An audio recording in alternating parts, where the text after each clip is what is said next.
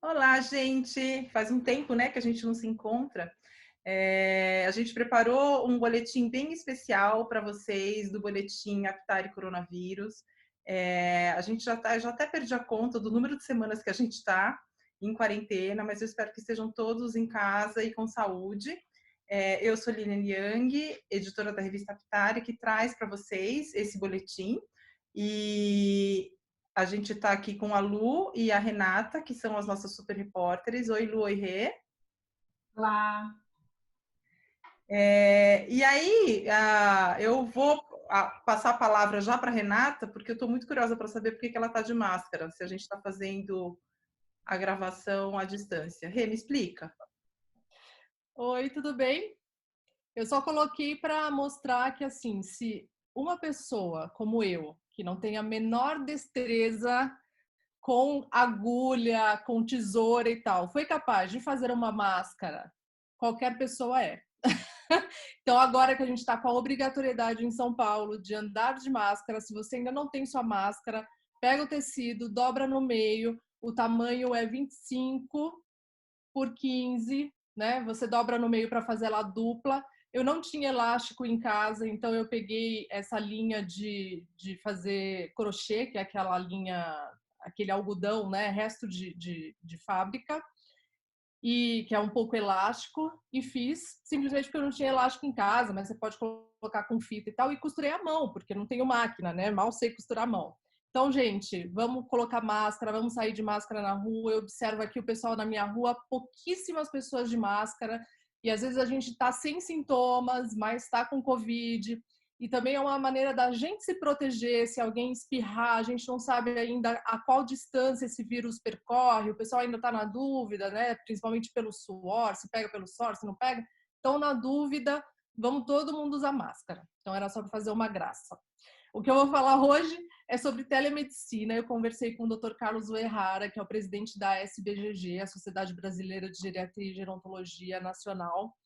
E a telemedicina ela foi liberada, né, agora pelo pelo pelo pelo governo e pelo CFM, o Conselho Federal de Medicina, como uma medida extraordinária da pandemia. Ela foi liberada em março mas o Dr. Carlos Errara e muitos outros médicos também acreditam que esse vai ser um dos legados que a pandemia vai deixar, que a telemedicina veio para ficar. Claro que ainda precisa acertar algumas coisas, enfim, é, nem para tudo serve, porque afinal de contas não dá para você fazer a, a, a, a palpação, né? O médico não consegue examinar o paciente, mas pode ajudar bastante, principalmente para triagens, para um acompanhamento. E esse é o grande drama que a gente está vivendo hoje.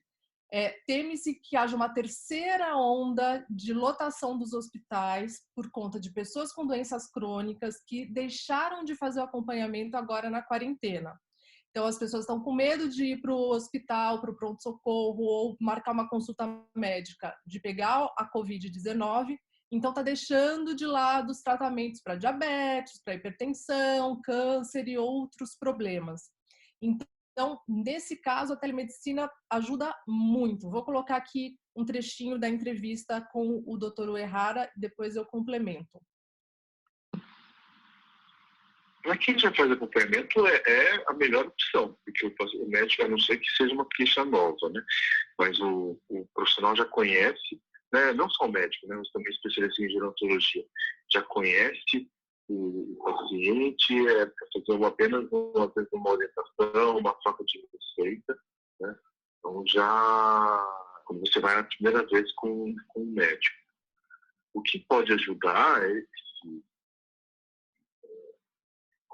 é, essa conversa inicial por a distância, pode ser uma, uma, uma triagem, uma orientação para o paciente em relação ao que fazer. ah, não, teu caso é para ir para um hospital ah, no teu caso dá para a gente fazer acompanhamento, mas eu preciso fazer um exame médico, um exame físico no consultório. Então é isso. É, ajuda bastante para essa primeira triagem, né? De falar, olha, eu estou com tais sintomas, e aí o médico pode falar, ah, isso pode ser tal coisa, vá para o hospital, ou não, vamos marcar lá no consultório, você vai e eu te examino. Ou para esse acompanhamento. Olha, doutor, preciso de medicamento, meu medicamento está acabando da hipertensão, e aí você conversa com o, o, seu médico que você já conheça, porque se, se não for um médico que te acompanhe, realmente só vai servir para essa triagem, né? Estou com tais e tais sintomas e ele te orientar um pouco do que, que você pode fazer. É, a teleconsulta, então, não vai substituir esse exame físico, mas ajuda no acompanhamento ou para essa triagem. O Dr. Carlos Uerrara salientou alguns pontos que eu acho bem importantes. Não é legal fazer uma consulta por telefone, sem o médico olhar o paciente e sem o paciente ter certeza que está falando com o médico. Por uma questão de segurança de dados, você tem que ter certeza que você está falando com o seu paciente, o paciente tem que ter certeza que está falando com o médico.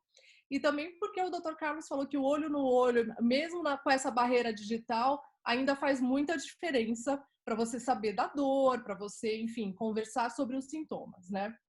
A outra coisa importante é Uh, alguns convênios estão cobrindo a, as consultas via telemedicina, então pode ser tanto por um, por um qualquer ferramenta tecnológica, essas que a gente usa no dia a dia, né, de, de, de, de, de imagem, como essa que a gente está usando, ou até o WhatsApp.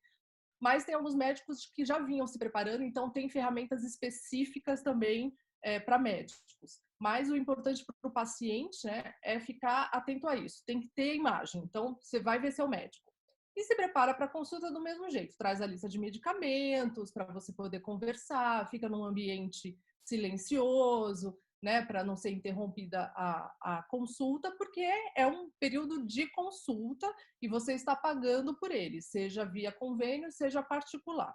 Em relação aos valores de consulta, o que tem sido é, feito as consultas elas têm o valor de 75% do valor da consulta presencial ou até o valor integral, porque o que você está pagando, na, afinal de contas, é pelo tempo do profissional, é pelo conhecimento do profissional, não importa muito se você está à distância ou não.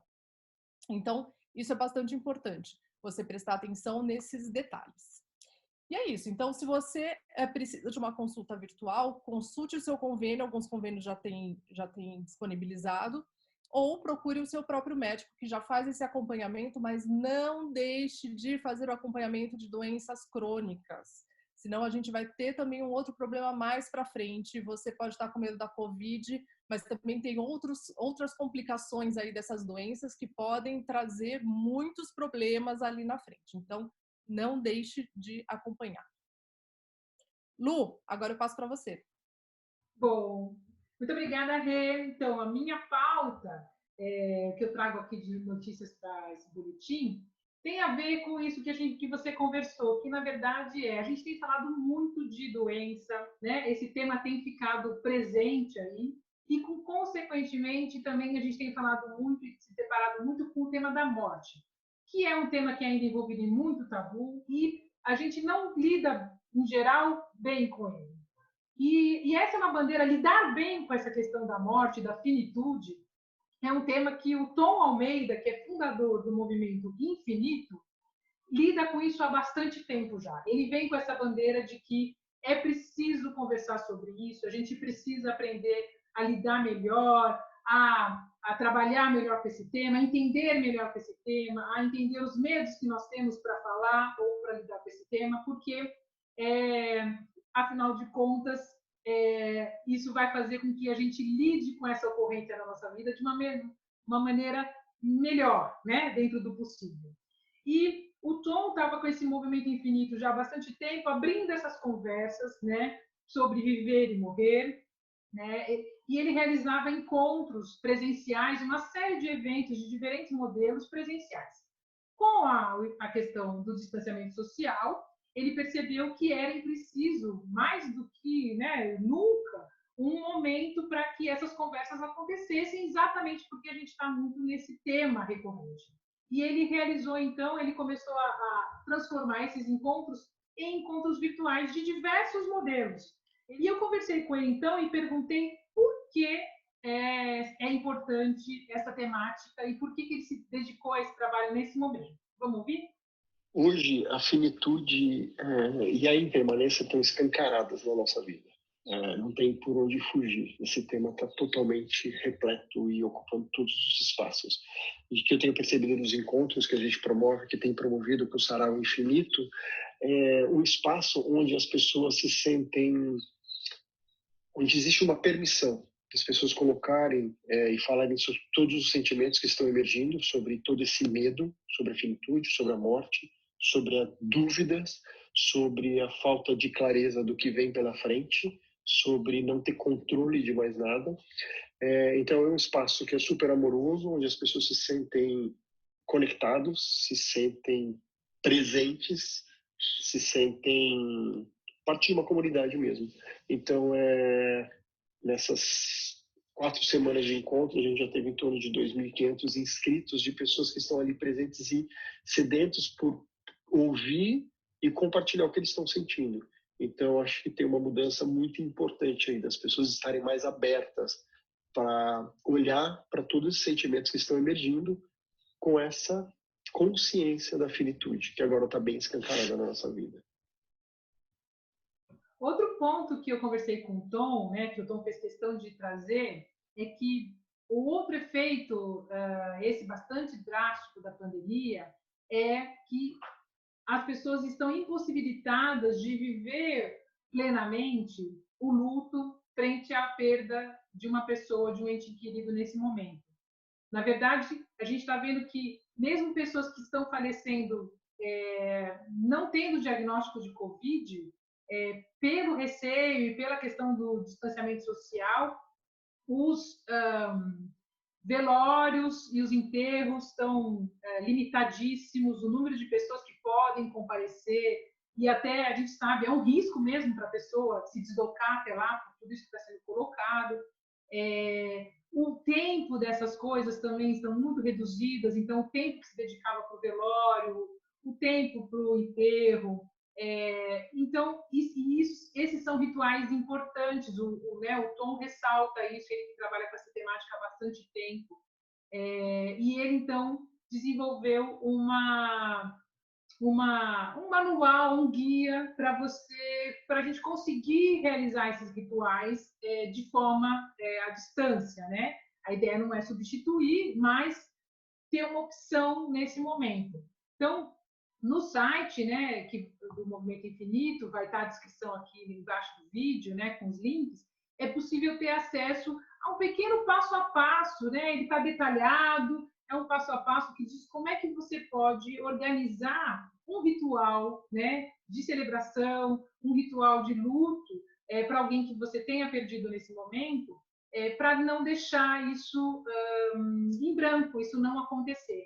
E aí eu perguntei para o Tom, então, por que, que é importante realizar? Né? Se não está tão difícil, não dá, é, as pessoas estão conscientes de que existe essa limitação mesmo, e, mas por que, que é import, continua sendo importante algum tipo de ritual para é, passar por esse momento e marcar essa, essa perda? E ele nos conta por quê. Vamos ouvir?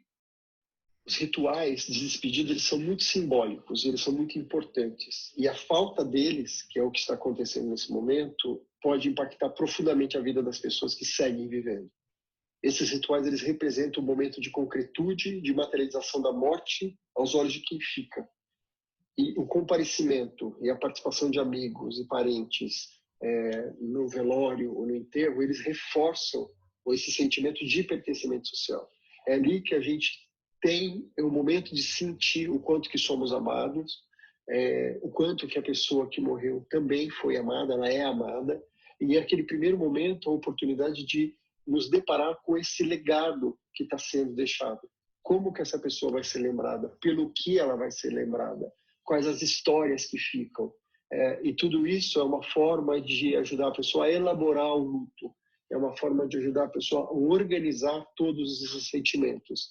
É, e a proposta do guia não necessariamente é substituir é, esses rituais, mas sim criar algo novo e que seja tão significativo e que ajude as pessoas a apaziguarem essa dor.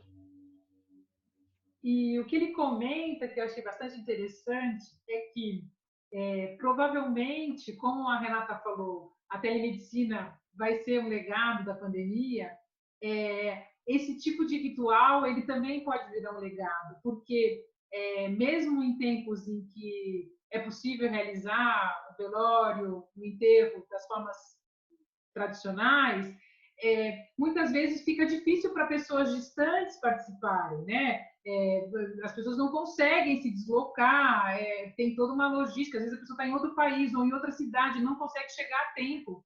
E isso sempre deixou mesmo uma, uma ausência, né? Uma falta de participação.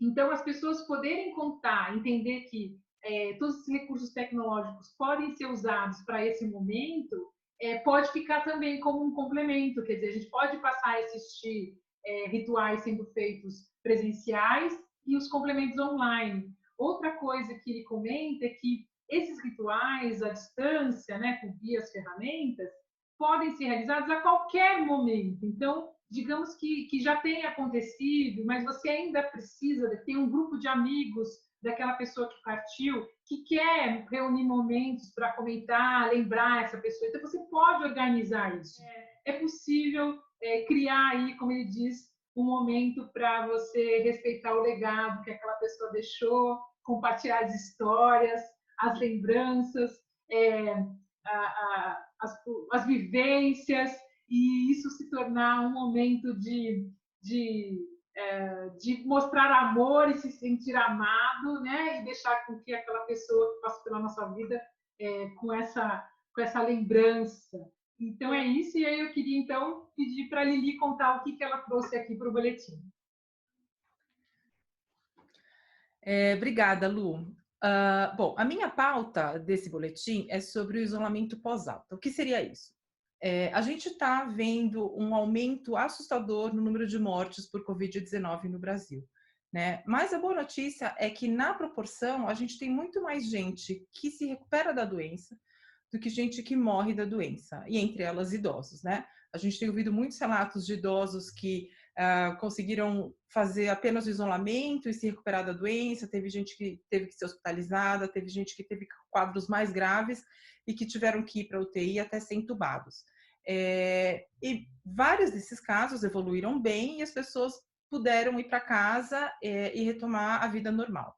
Mas o que é retomar a vida normal? Né? Será que depois que a pessoa já teve a doença, ela pode é, simplesmente abandonar as regras de distanciamento social, ela pode dispensar o uso de máscaras, ela pode, é, enfim, circular normalmente uh, com outras pessoas? Como é que fica essa situação depois que a pessoa tem alta, que ela é liberada do tratamento, né? Então, para falar sobre isso, eu conversei com o doutor Luiz Antônio Gil Júnior, que é geriatra, ele é diretor do Instituto Benvita e ele é sócio fundador da Mastercare Brasil.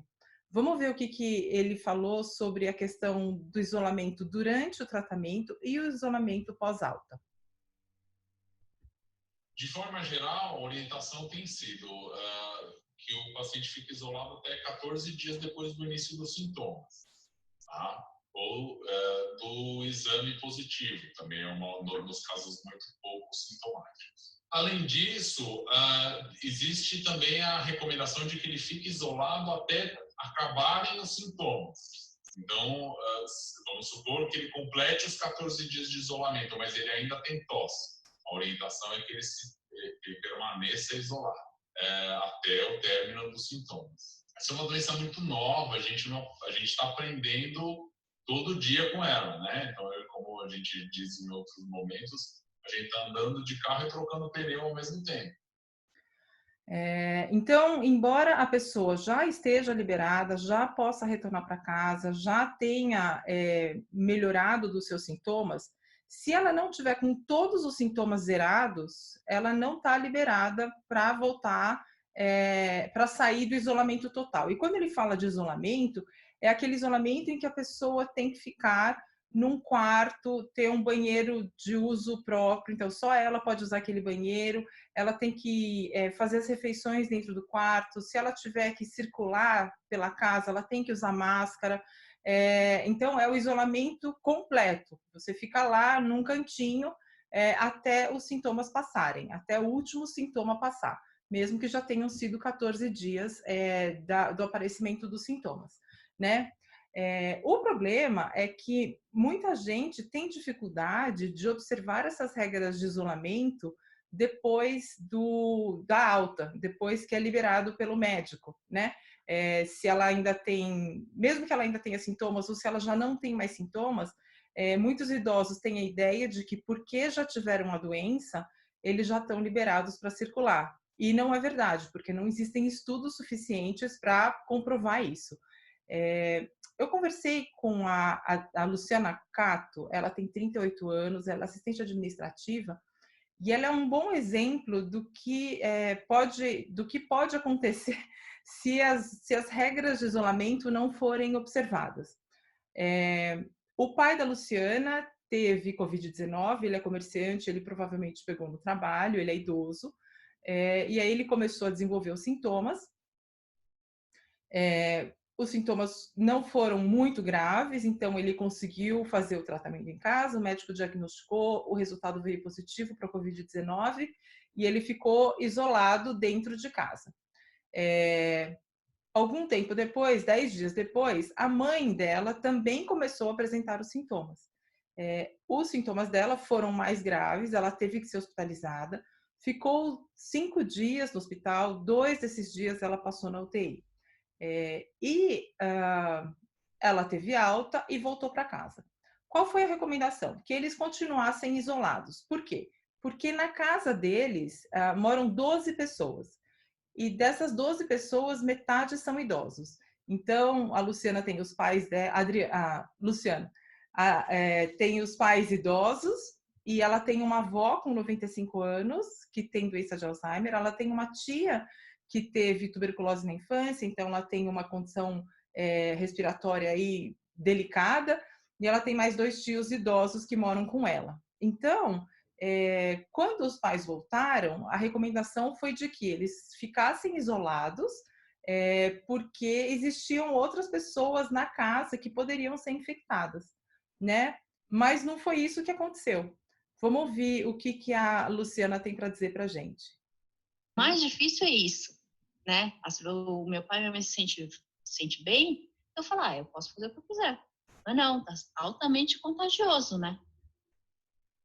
Então, a principal dificuldade dela foi exatamente isso, foi conseguir convencê-los de que só porque eles já tinham tido a doença, não quer dizer que eles estavam liberados para sair do isolamento. E ela disse que teve que ser muito dura e muito firme com eles, é, para convencê-los de que existiam outras pessoas na casa que poderiam ser infectadas, né? E a gente também não tem nenhuma comprovação de que não existe chance de reinfecção, né? Então eles também podem estar aí, eles podem estar suscetíveis a uma nova, a uma nova é, onda de Covid, né? É, e essa situação foi tão complicada para ela que ela entrou numa espécie de cruzada de educação para falar para as pessoas que a, a, coisa é grave, que é, é importante que todo mundo tem essa consciência de que ficar em casa é a ordem do dia. É, ela conta para gente como é que ela tá, como é que ela tá fazendo essa essa campanha de educação dela. Eu achei importante falar, tanto que é, mesmo no meio dessa todo esse pesadelo, eu abri para as minhas amigas, sabe, abri para a família falei assim, olha, eu estou falando aqui porque para vocês falarem para seus pais, olha, é porque eu sei que as pessoas só levam a sério quando conhecem alguém. Então, ó, tá vendo o rosto, sabe? Tipo, tá vendo minha mãe, meu pai? Então, eles pegaram. Uhum. Minha mãe foi pro hospital, entendeu? Então, eu fiz questão de falar para todo mundo nos grupos do WhatsApp para isso. Eu falei assim, gente, para quem não tá levando a sério, meu, leve a sério. Meus pais tiveram muita sorte, tiveram muita sorte. Eu tive muito medo. Eu falei, gente, não, não queira passar por isso. Não queira. Briga com seus pais. É hora de dar bronca mesmo. É hora de falar, fica em casa. Não precisa sabe? Não precisa sair, só vai poder sair para padaria ou farmácia, deixa que eu vou, entendeu? Então eu falei para todo mundo, assim, para quem minhas amigas, eu falei, deixei bem claro, olha, é, essa doença não é brincadeira, não é só uma gripezinha, não, não é. é então, é, a Luciana está aí nessa, nessa, nesse trabalho de, de conscientização, né? Das pessoas, porque ela teve essa experiência muito difícil em casa. Por outro lado, existem outras pessoas que passaram pela Covid-19, pessoas idosas que passaram pela Covid-19 e que têm uma consciência muito clara de, da importância do isolamento, né? Então, eu conversei com a dona Graziela Luna, ela é lá do Recife, é, ela tem 69 anos, faz é, 70 na semana que vem, e ela foi infectada é, através de um familiar que veio de uma viagem da Europa e que veio é, com a Covid-19, né? Então, é, na verdade, ela não, ela não apresentava nenhum sintoma e ela foi diagnosticada porque alguns familiares que conviviam, né, naquele núcleo foram se testar e aí testaram positivo para Covid-19. Ela também testou positiva para Covid-19. E aí, embora ela não tivesse nenhum sintoma, ela não sentisse nada, é, detectaram uma pneumonia nela e uma leve febre, então resolveram admiti-la no hospital. E aí é, o quadro foi, enfim, foi progredindo, ela acabou ficando 15 dias internada. É, e ela disse que, assim, foi uma fase difícil, porque ela não podia receber visitas, é, então foi muito complicado. Quando ela teve alta, o médico recomendou que ela ficasse isolada, então o que, que ela fez? Ela não voltou para casa dela, ela foi para casa da sogra, a sogra não estava, então a casa estava vazia, ela foi para casa da sogra e ficou lá mais 15 dias, né? E os filhos iam lá, deixavam comida lá na porta, eles iam embora, ela ia lá buscar. Ela ficou completamente isolada, disse que se dedicou muito a, a cuidar da casa da sogra, procurando coisas para fazer, mas ela tinha muita, muita consciência de que ela tinha que ficar completamente sozinha. Né? No caso da, da dona Graziella, é, o que ajudou bastante foi o fato dela ter dois filhos médicos, né? Que também uh, insistiam com ela para ela é, observar as regras de isolamento. É, enfim, depois dos 15 dias, ela terminou o isolamento total e aí ela foi para a ilha de Itamaracá, onde estava o marido dela, e agora os dois estão isolados lá. E aí eu perguntei para ela o que, que ela diria para as pessoas que têm essa dificuldade, né, de observar, é, de ficar em casa, né? E aí ela, ela tem um recadinho aqui para eles. Eu diria que essas pessoas que obedeçam às pessoas que são, que estão nessa, nessa correria, e esses médicos que estão querendo ajudar, e que eles procurem se ocupar de alguma outra forma, porque todo mundo quando quer se ocupar, arranja um jeito de se ocupar. O problema do idoso é que o idoso é muito ansioso. O idoso precisa de ter uma meta, precisa de ter uma ocupação, precisa ter uma distração. E ele tem que achar dentro da casa dele. Não pode ser obrigado a ser na rua. Né? Tem as pessoas que vivem do comércio que tem que sair. Mas as pessoas que não vivem do comércio, estão na casa de um, na casa de outro. Acho que agora é o momento da gente parar um pouco e obedecer um pouco para poder nos ajudar. Já que a gente não pode fazer muita coisa, pelo menos a gente colabora e não, não atrapalhar também.